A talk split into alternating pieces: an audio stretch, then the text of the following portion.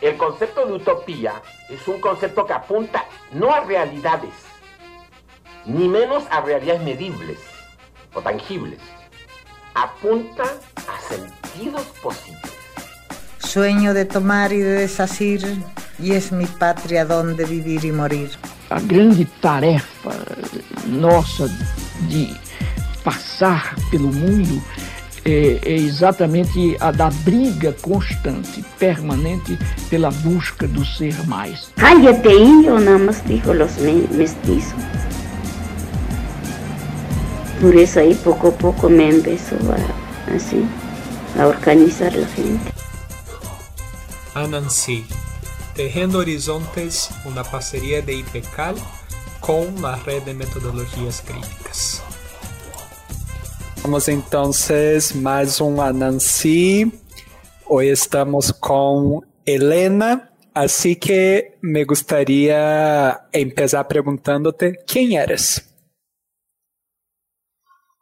Ay, esa es una pregunta profunda, es decir, desde el ser, desde el rol, desde la síntesis del ser y el rol. Bueno, soy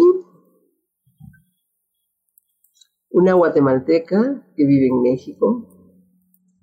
Soy una guatemalteca que optó ser antropóloga, probablemente intentando tener alguna comprensión de, la sociedad donde creció.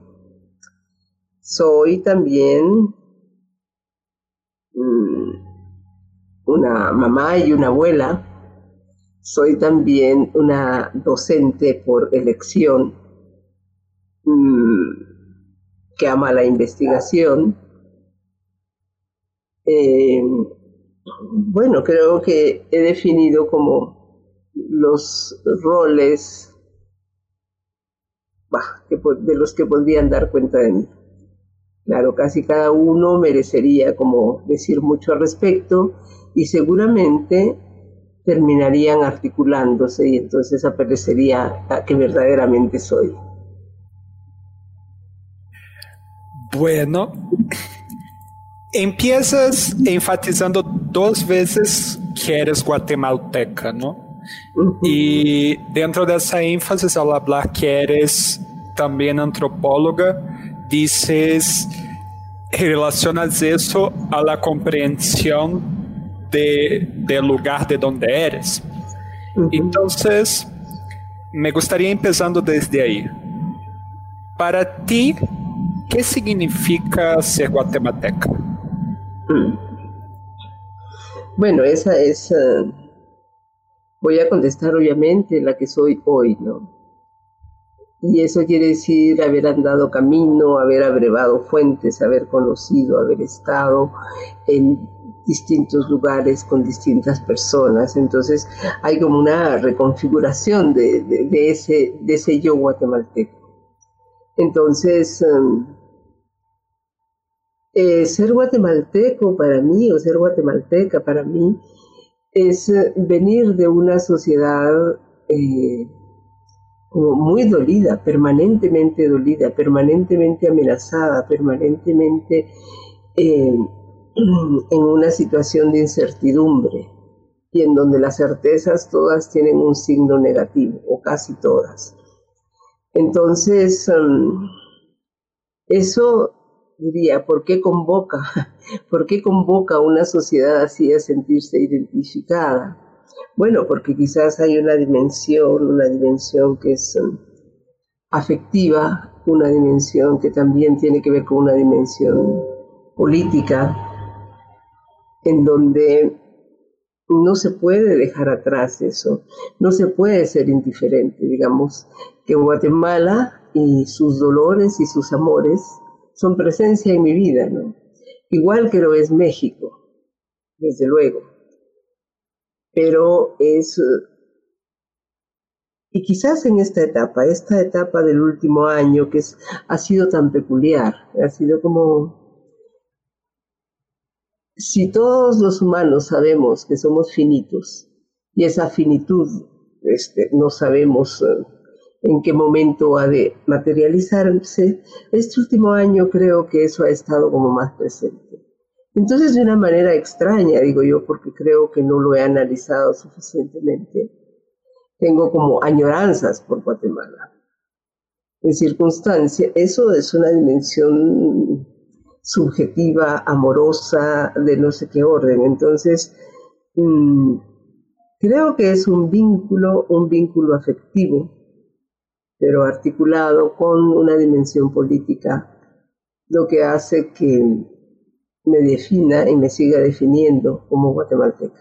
Tú traes una idea bastante fuerte, ¿no? Que es un lugar del ser guatemalteco articulado a tres dimensiones. La primera, un lugar de permanente dolor, un lugar de incertidumbre y, y un lugar donde todas las certezas tienen un signo negativo.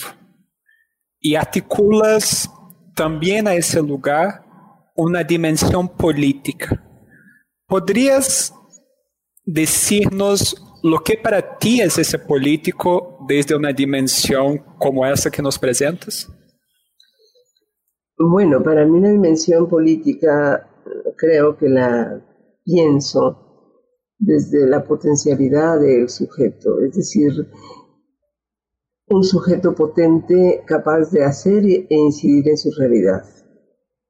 Y yo creo que en Guatemala, eh, si fui tan asertiva en hablar de esto, creo que por ahí puse un casi, donde decía que casi todas sus certezas son de mal signo. Eh, voy a recomponer eso. No, hay algunas certezas eh, que tienen un componente floreciente, un componente luminoso.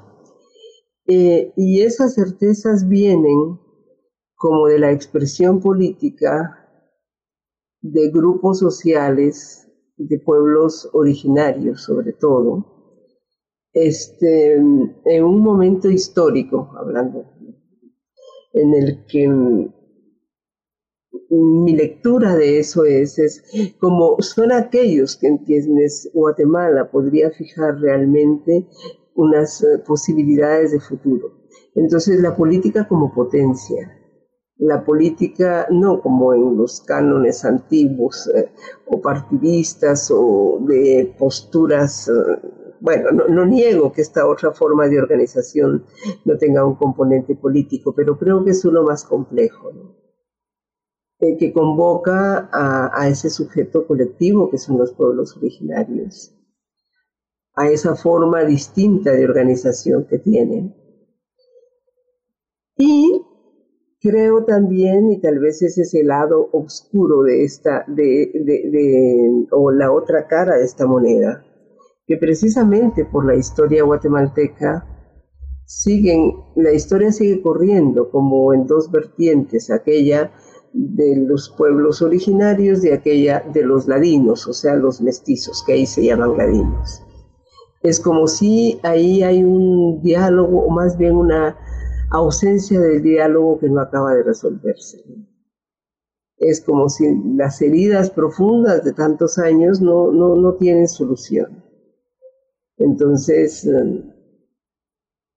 esa es mi idea de política, la potencialidad de sujetos, pero como te digo, el otro, la otra cara de esa moneda es esa que yo no acabo de ver, por lo menos en mi término de vida, desde luego que no, pero ni siquiera un palazo más largo, como Guatemala, como un pueblo, como un pueblo en donde se articulan sus diferencias étnicas, sociales y de todos los órdenes.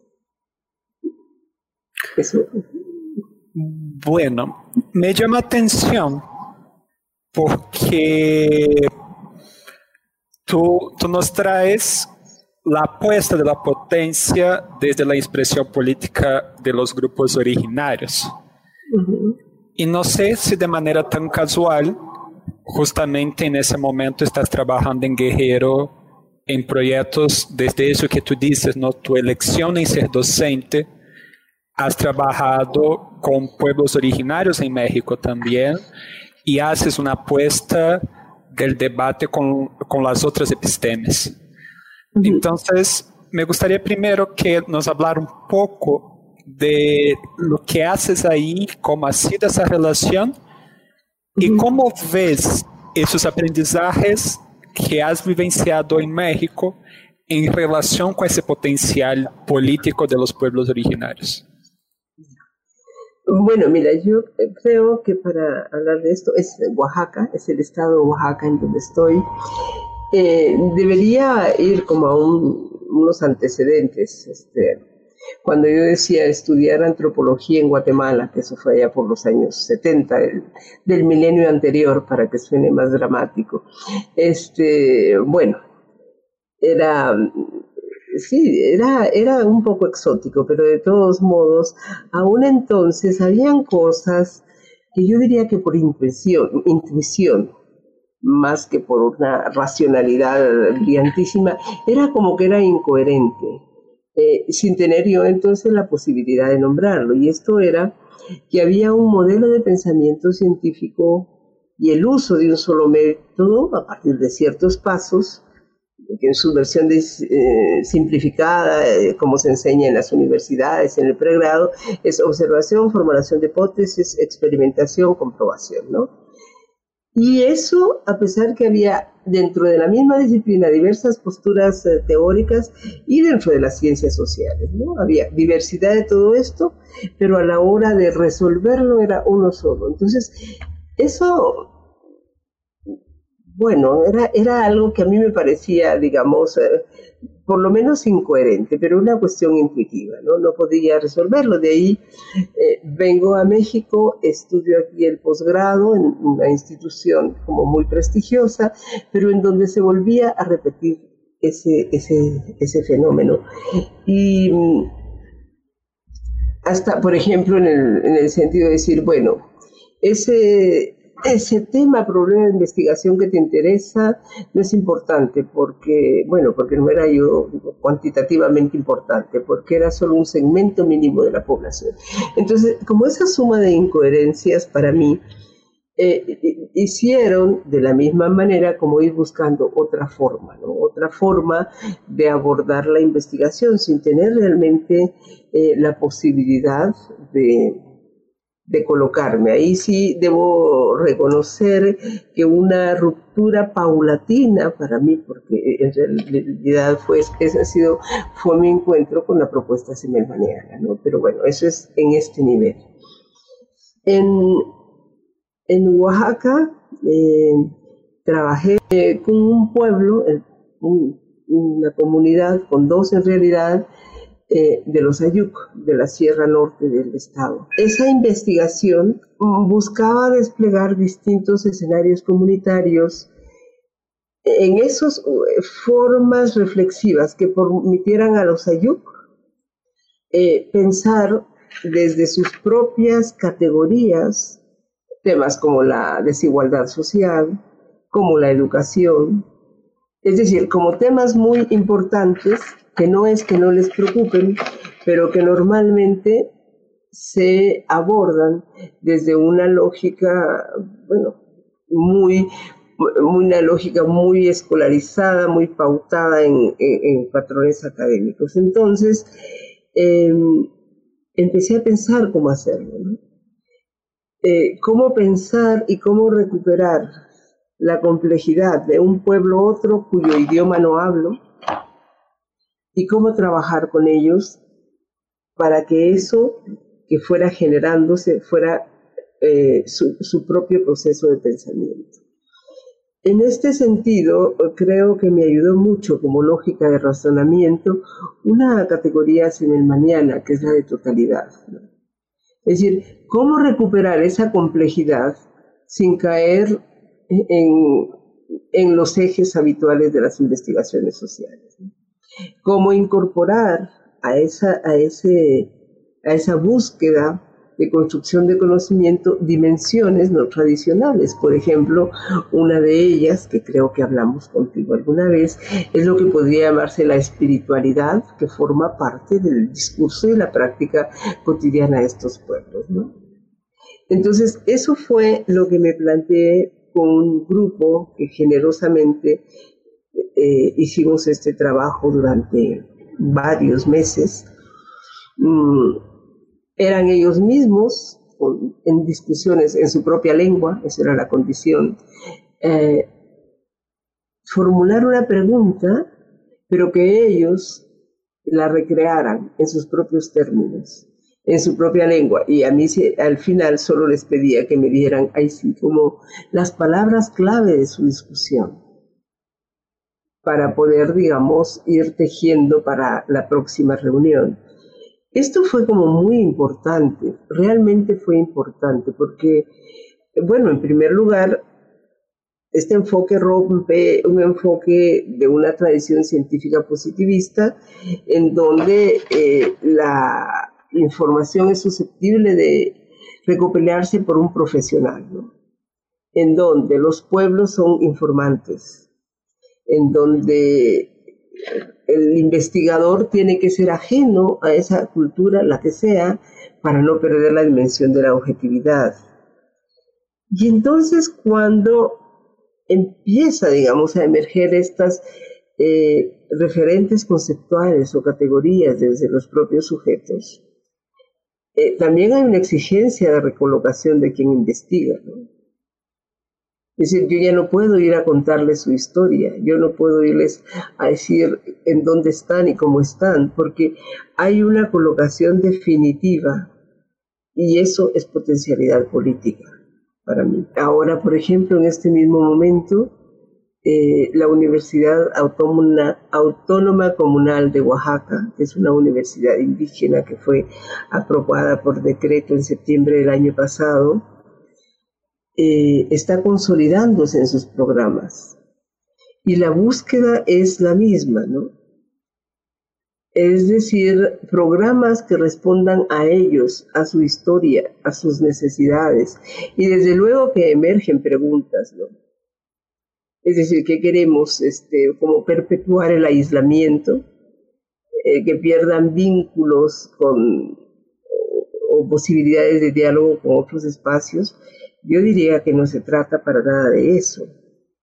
Simplemente se trata de que sea un diálogo horizontal, un diálogo desde los, eh, las propias necesidades, las propias eh, formas de concebir el conocimiento por estos pueblos. Pero no sé si le contesté a eso o me fui o me fui por otro lado. Bueno, tú cierras hablando de formas de concebir el conocimiento y el diálogo horizontal como hablando que algo que aprendiste fue que no querían quedar aislados. Y eso resuena eh, algo que dijiste de Guatemala, que para ti el problema central es la ausencia del diálogo que no acaba de resolverse debido a las heridas profundas que no tienen solución en la relación de latinos y pueblos originarios. Dentro de eso que tu nos relata desde Oaxaca, dessa forma de concebir e dessa e disso que tu nombras diálogo horizontal, que relação tem com essas heridas profundas de la relação entre latinos e latinos e pueblos originários que tu comentas? Bueno, yo, yo creo que es uh, 500 años de historia, un poquito más, con los matices propios de cada estado-nación, pues em, no pueden negarse ni soslayarse, ¿no? En algunos sitios, como en Guatemala, dramáticamente esto tiene una vigencia impresionante. Esa categoría epistémica bueno, una categoría de Aníbal Quijano, la de la colonialidad del poder, en su dimensión epistémica es muy potente para entender esto, ¿no? Esa colonialidad que tocó todos los aspectos de la vida de los pueblos, ¿no? Y que se configuró como una necesidad para legitimar la jerarquización, la sumisión y todas las formas opresivas que siguen teniendo actualidad, ¿no? Que siguen existiendo quizás más matizadas, quizás un poco em, disfrazadas, pero con injerencias verticales, con formas permanentemente eh, dirigidas a moldear subjetividades, a, eh, a negar que hay una otra edad, ¿no? Y a decir a veces implícitamente por la vía de las reformas, de los centros educativos, de, todas estas instancias. Es decir, que sí puedes estar siempre y cuando, y ese siempre y cuando empieza. Yo una vez leía eh, programas de las universidades multiculturales aquí en México. Entonces lo que llamaba la atención era que en todos había como un uno o dos semestres que se llamaban de nivelación, para que aquellos que venían de los pueblos originarios a la universidad cultural se nivelaran. Eh, hay un implícito, hay un parámetro implícito, ¿no? Se tiene que nivelar, se tiene que igualar a algo, ¿no? Entonces hay formas incluso muy amables, este, pero que todas se sostienen, su sustrato es ese, ¿no? Entonces, eh, yo desde luego eh, no asumo ni pretendo asumir la voz de un pueblo originario, desde luego que no. Estoy hablando de mi experiencia, de mi transitar, eh, a veces de mi transitar real y concreto y a veces como es el caso de Guatemala, sobre todo por la vía de las discusiones, las noticias, la emergencia de nuevas instituciones de los pueblos originarios, la manera como emergen y se colocan en la, en la sociedad. Eh, a pesar de que en un periodo histórico, pero muy, muy reciente, o sea, los años 80 para ahora, es decir, fueron los pueblos que sufrieron mm, el genocidio más terrible de, pues, yo digo, de la historia reciente de Guatemala. Entonces yo creo que se explica y se entiende o se puede entender muy bien como esa separación, esa, o porque cada acercamiento que hay hay que ser cauteloso, hay que estar viendo qué hay detrás de eso, ¿no? Es como si em, la historia ha enseñado a estos pueblos a que la confianza no es una de las características en la relación con esos otros. ¿no? E aí queria tomar um. Porque quando hablas del passo a la universidade, de la relação com a universidade primeira, tu traes la o conceito de intuição, não? E que tu dizias que, que, que tinha uma intuição de que algo era incoerente e depois relata novamente a percepção de sumas de incoerências. que surgen ahora, por ejemplo, en la noción de la universidad multicultural. Entonces, me gustaría que hablaras en el marco de todo eso que estás diciendo, de una historicidad de división, de los desafíos que se presentan en la dimensión política, de los desafíos de esa singularidad de cada concepto de estados, que lugar ocupa a intuição para defrontar-se com as incoerências que, como dijiste agora, para citar o exemplo da Universidade Multicultural, de las incoerências que provocam certos parâmetros ou certos supostos, não? Bueno, yo creo que la intuición quizás está un poco desacreditada como aquellos elementos que hacen a la posibilidad de conocimiento, ¿no? Pero creo que la intuición es algo que, que permite, ¿no? Que permite acercarte o abordar algo respecto de lo que quizás no tengas certezas, pero puedes eh, aproximarte este, con una mirada eh, de apertura o una postura interrogante como para saber qué sucede ahí. Eh, de otra manera, aceptas o aceptarías lo dado como lo que es.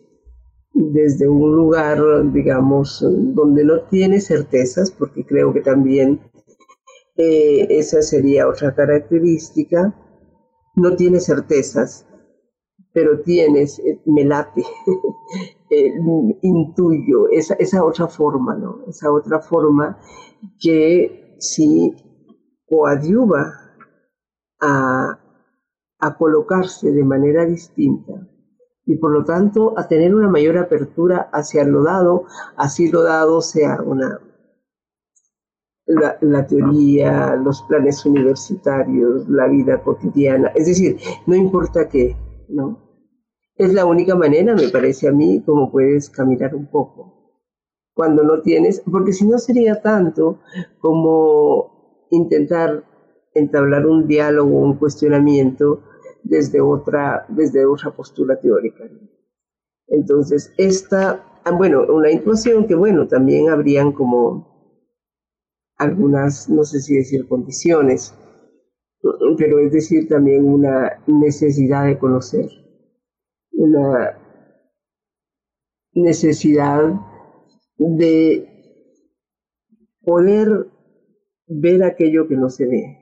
Es decir, hay como ciertas cuestiones que como tú ves no se remiten o por lo menos no las estoy enunciando en un lenguaje muy académico o por lo menos no que circule dentro de la lógica académica tradicional.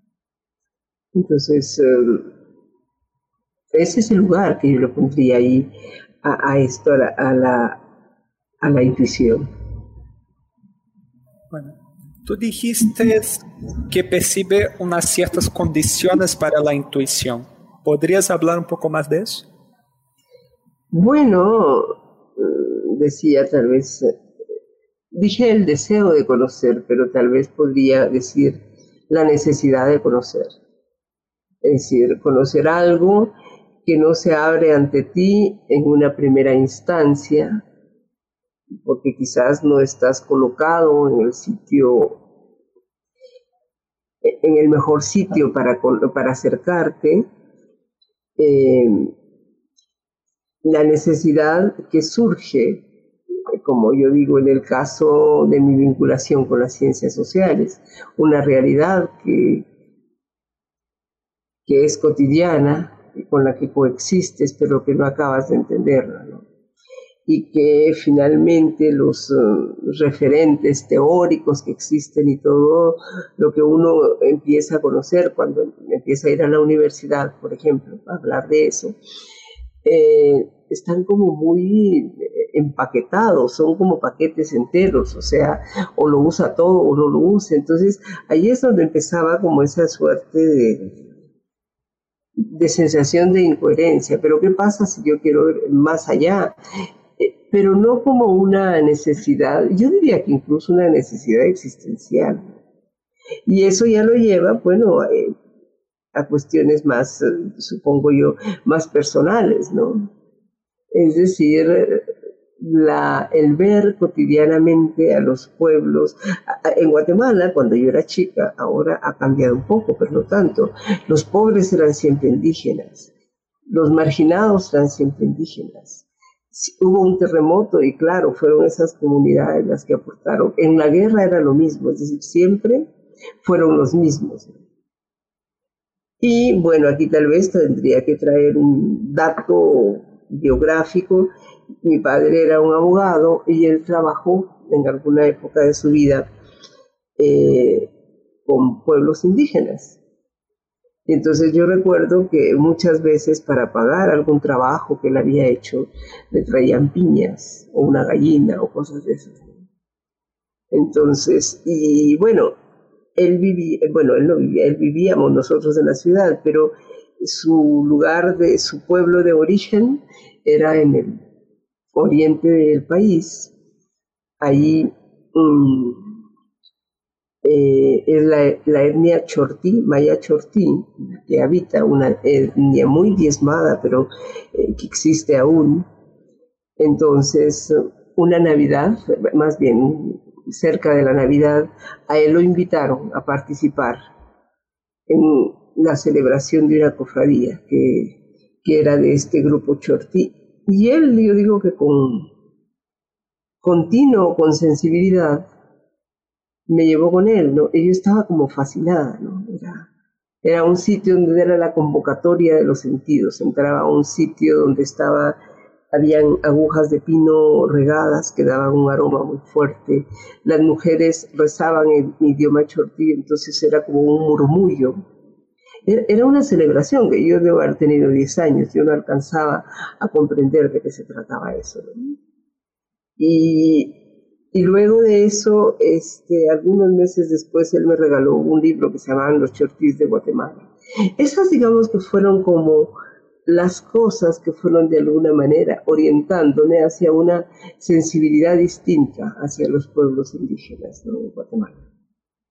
Mm, y luego, pues bueno, llegó la guerra y su brutalidad, llegó el genocidio y en un momento de esa historia yo empecé a trabajar como traductora para eh, periodistas, sobre todo nórdicos.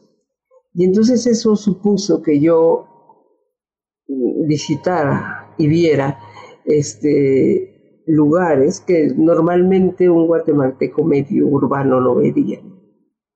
Entonces fue como si esa realidad que no conocía, también me parecía doloroso ver que siempre, siempre, siempre eran los más dolidos, los más excluidos, los más todo.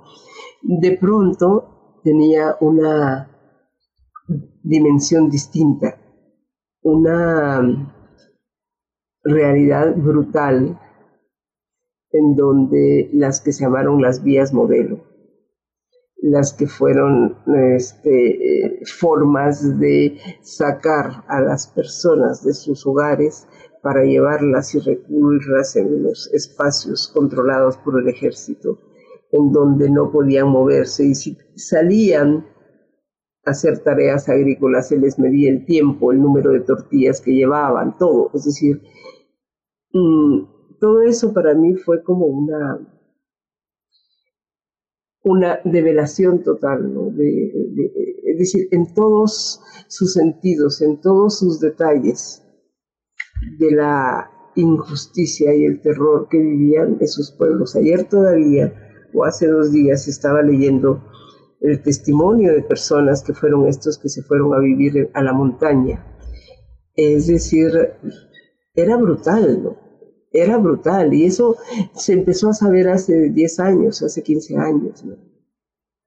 Entonces, digamos, mi deseo de conocer, de hacer o tal vez de pensar que, hay, que deberían haber formas más justas de relacionarse con estos pueblos, creo que eso, ahí es donde articulo esta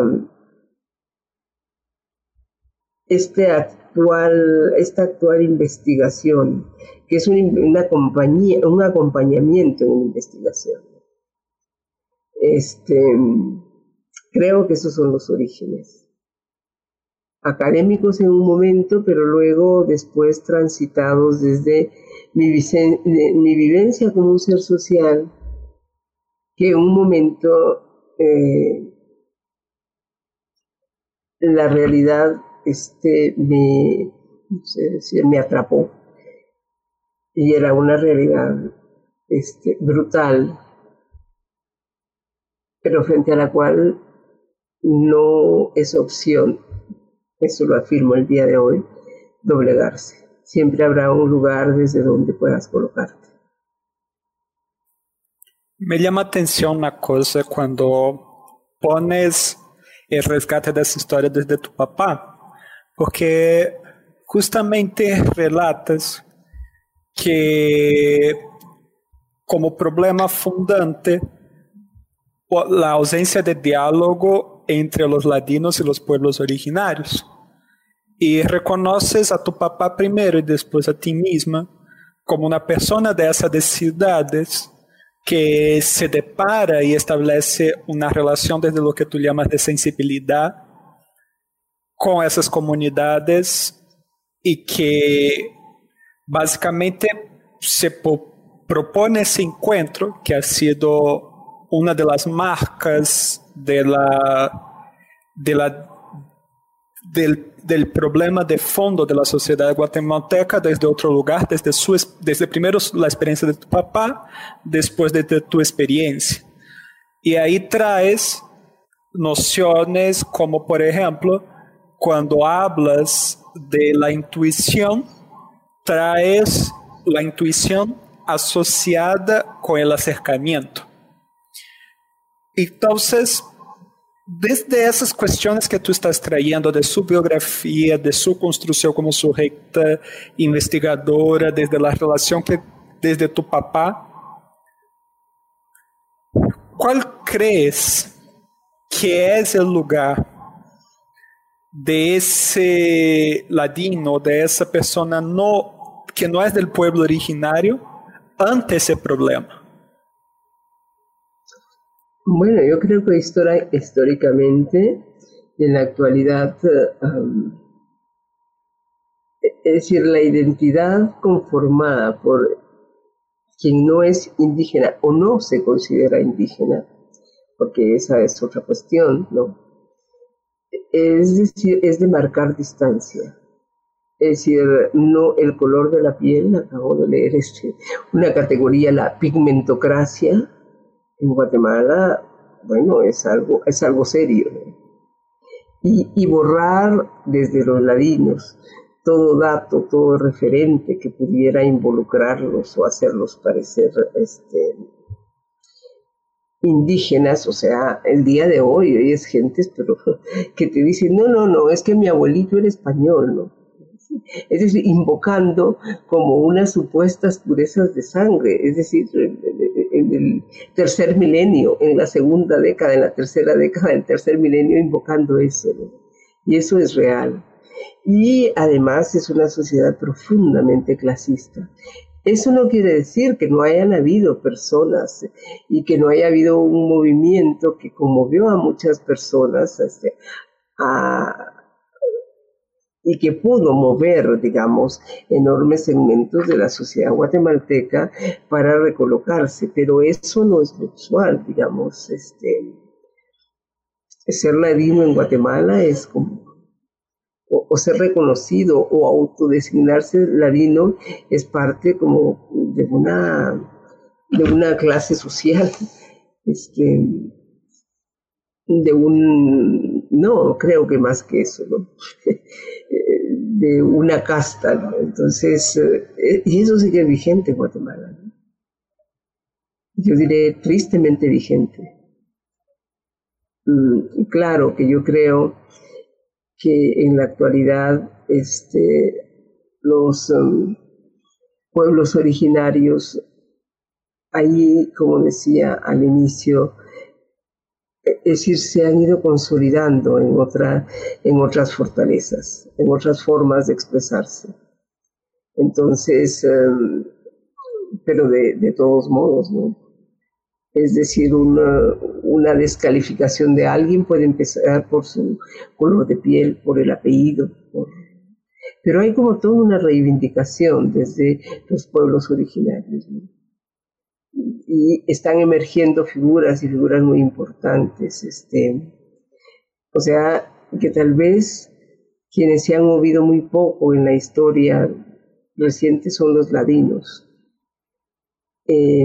que los pueblos originarios sí tienen una postura distinta, una postura distinta en donde se han erguido de una manera admirable para mí, de una manera que a mí me conmueve, de verdad, pues me conmueve en el buen sentido, ¿no? Es decir, poder ser todo lo que pueden ser desde la adversidad, ¿no?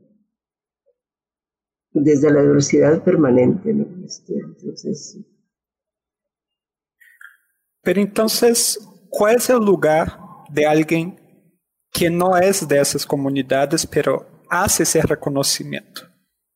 En, ese, en esa dimensión que tú traes, porque tú pones el enfoque en las potencialidades de ese sector, pero entonces, ¿cuál es el lugar de alguien que cumple funciones como la que tú dices, ¿no? Las funciones como que, por ejemplo, ejerció tu papá, ejerciste tú como traductor. De esos otros, que son que son reconocidos como, como otros desde las propias comunidades, pero que buscan otras formas de acercamiento para utilizar un concepto que tú dijiste. Mm, bueno, yo creo que ese, esa colocación no ha sido estática en el tiempo. Yo me imagino que hace unos 30, 40 años, este, pues bueno, habían mucha presencia de proyectos de desarrollo, de presencia en las comunidades, de estas, de estas buenas personas que hacían cosas a favor de las comunidades. Y creo que eso sigue existiendo. Siguen existiendo también, no es decir, no estoy diciendo que no lo haya, pero creo que en este momento eh, hay como digamos, la vinculación es, es distinta. Es decir, muchos de aquellos roles que podrían haber ejercido antes los, digamos, los ladinos, ahora, es decir, los pueblos originarios tienen sus propios personajes, tienen sus propios profesionales, tienen, es decir, no sé decir que hay un desplazamiento, ¿no? Este, yo, bueno, en el momento actual yo conozco más México en este sentido que Guatemala. Eh, conozco más y estoy más vinculada a pueblos originarios en México que en Guatemala. Como decía al inicio, digamos, yo a Guatemala la sigo de cerca, la sigo por las noticias, la sigo por eventos que hay y, digamos, mi apreciación es decir, se formula desde esa forma de acercamiento, ¿no?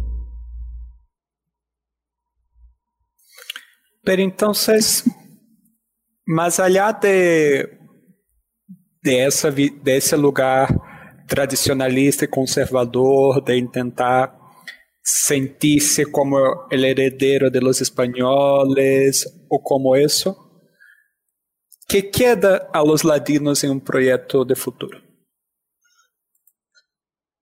Mira, es, yo en, una, hay una breve participación que tuve en IPECAL en el mes de octubre, yo ahí recuperaba una noción, una noción que Simmelman hacía, eh, bueno, categorizó que era la de alma rota, ¿no? Alma rota, así dicha, puede sonar a bolero, pero categorizada para, para dar cuenta de los sujetos y de cómo, eh, es decir, desde el poder pueden ser reducidos a sujetos mínimos, con daños irreparables o siquiera con la capacidad de verse, creo que es una categoría muy potente. En aquel momento yo hacía la lectura de algunos editoriales, de periódicos de mucha circulación en Guatemala. Y era así como algo bastante parecido al muro de los lamentos, ¿no? Eh, es decir, hablar de lo que no se tiene. Mira, pasan cosas terribles en términos de la corrupción. Y claro, hay gente que sale a la calle, con todo y coronavirus hay marchas, hay plantones, es decir, eso es real, pero eh, es como si no llegara a consolidarse en una fuerza, en una fuerza eh, con potencialidad suficiente. Claro, yo subrayo, lo digo desde aquí, lo digo desde México, desde el lugar este que me permite la, la distancia, pero esa es mi percepción. Hay como una, claro, es un país en donde hay 50.000 detenidos desaparecidos, hay 250.000 muertos de la guerra que sucedió hace menos de 40 años entonces eso también hay que incorporarlo al análisis, ¿no? Es decir, esas almas rotas probablemente tengan que llorar hijos, hermanos, padres, desaparecidos. Entonces, eh, no sé, tal vez tenga que pasar otros tiempos históricos para que se puedan recomponer, no como sociedad hablo. ¿Y cómo la intuición desde el acercamiento puede permitir acercarse a ese dolor y, y ayudar en esa tarea histórica de salir de ese lugar?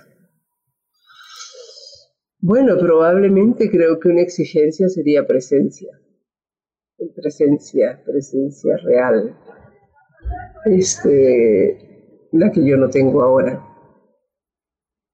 Mm. Creo que otras formas de acercamiento y todo eso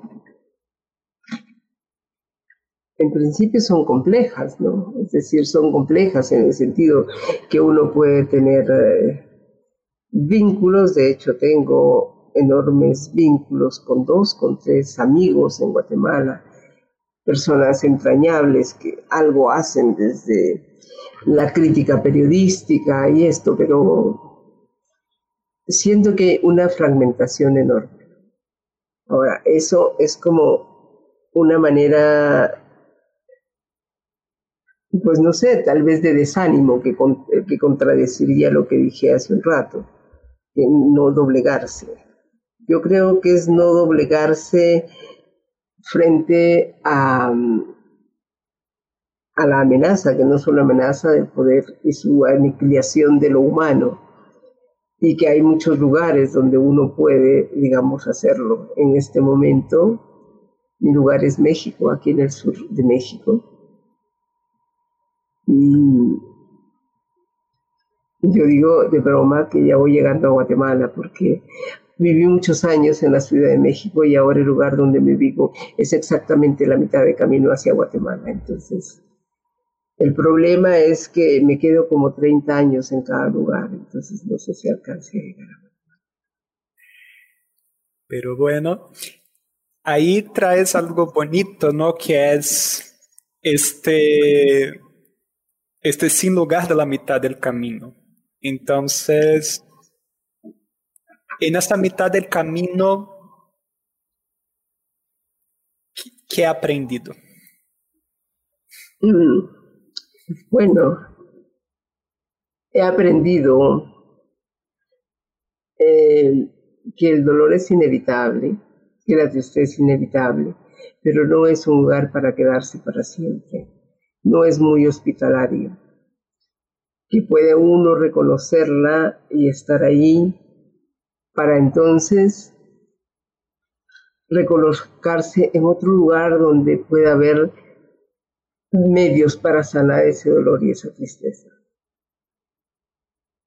Que mm, estar con otros es siempre una vía para hacerlo, estar con otros con un sentido que las formas de colocarse desde la potencia hasta donde sea posible no tienen una geografía específica y que siempre, que siempre van a haber añoranzas, desde luego, pero que eso no puede constituir un argumento, una razón para dejar de hacer lo que se puede hacer donde uno está cuando está.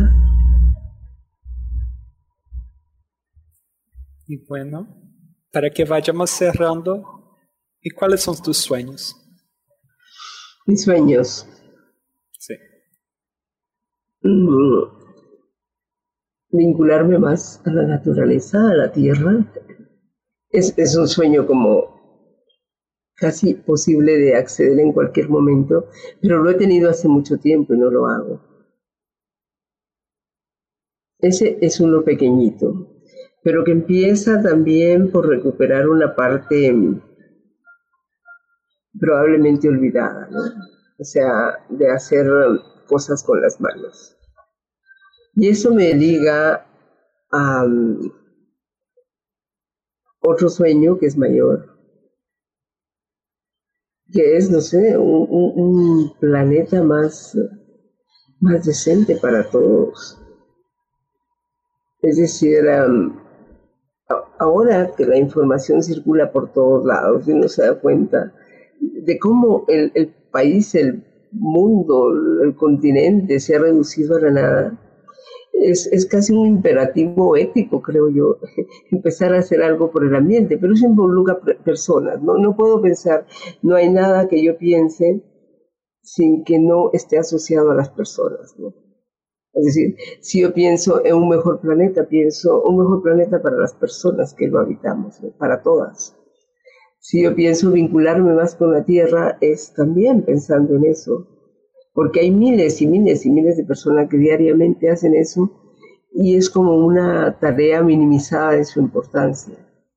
Experimentar qué es eso, eh, pero sobre todo, y el sueño mayor sería, eh, no sé, que todos, ojalá, me temo que no lo alcance, eso sí, podamos hablar desde quién somos, a los otros, a quiénes son, y que a pesar de eso se puede establecer la comunicación.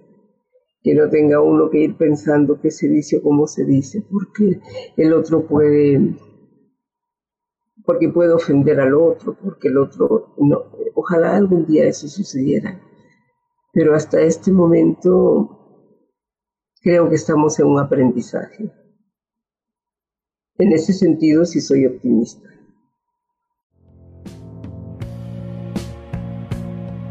Nancy es un proyecto sembrado desde IPECAL, Instituto de Pensamiento y Cultura en América Latina. Acesse nuestro site www.ipcal.edu.mx o nuestra página de Facebook para conocer un poco más de nuestro proyecto.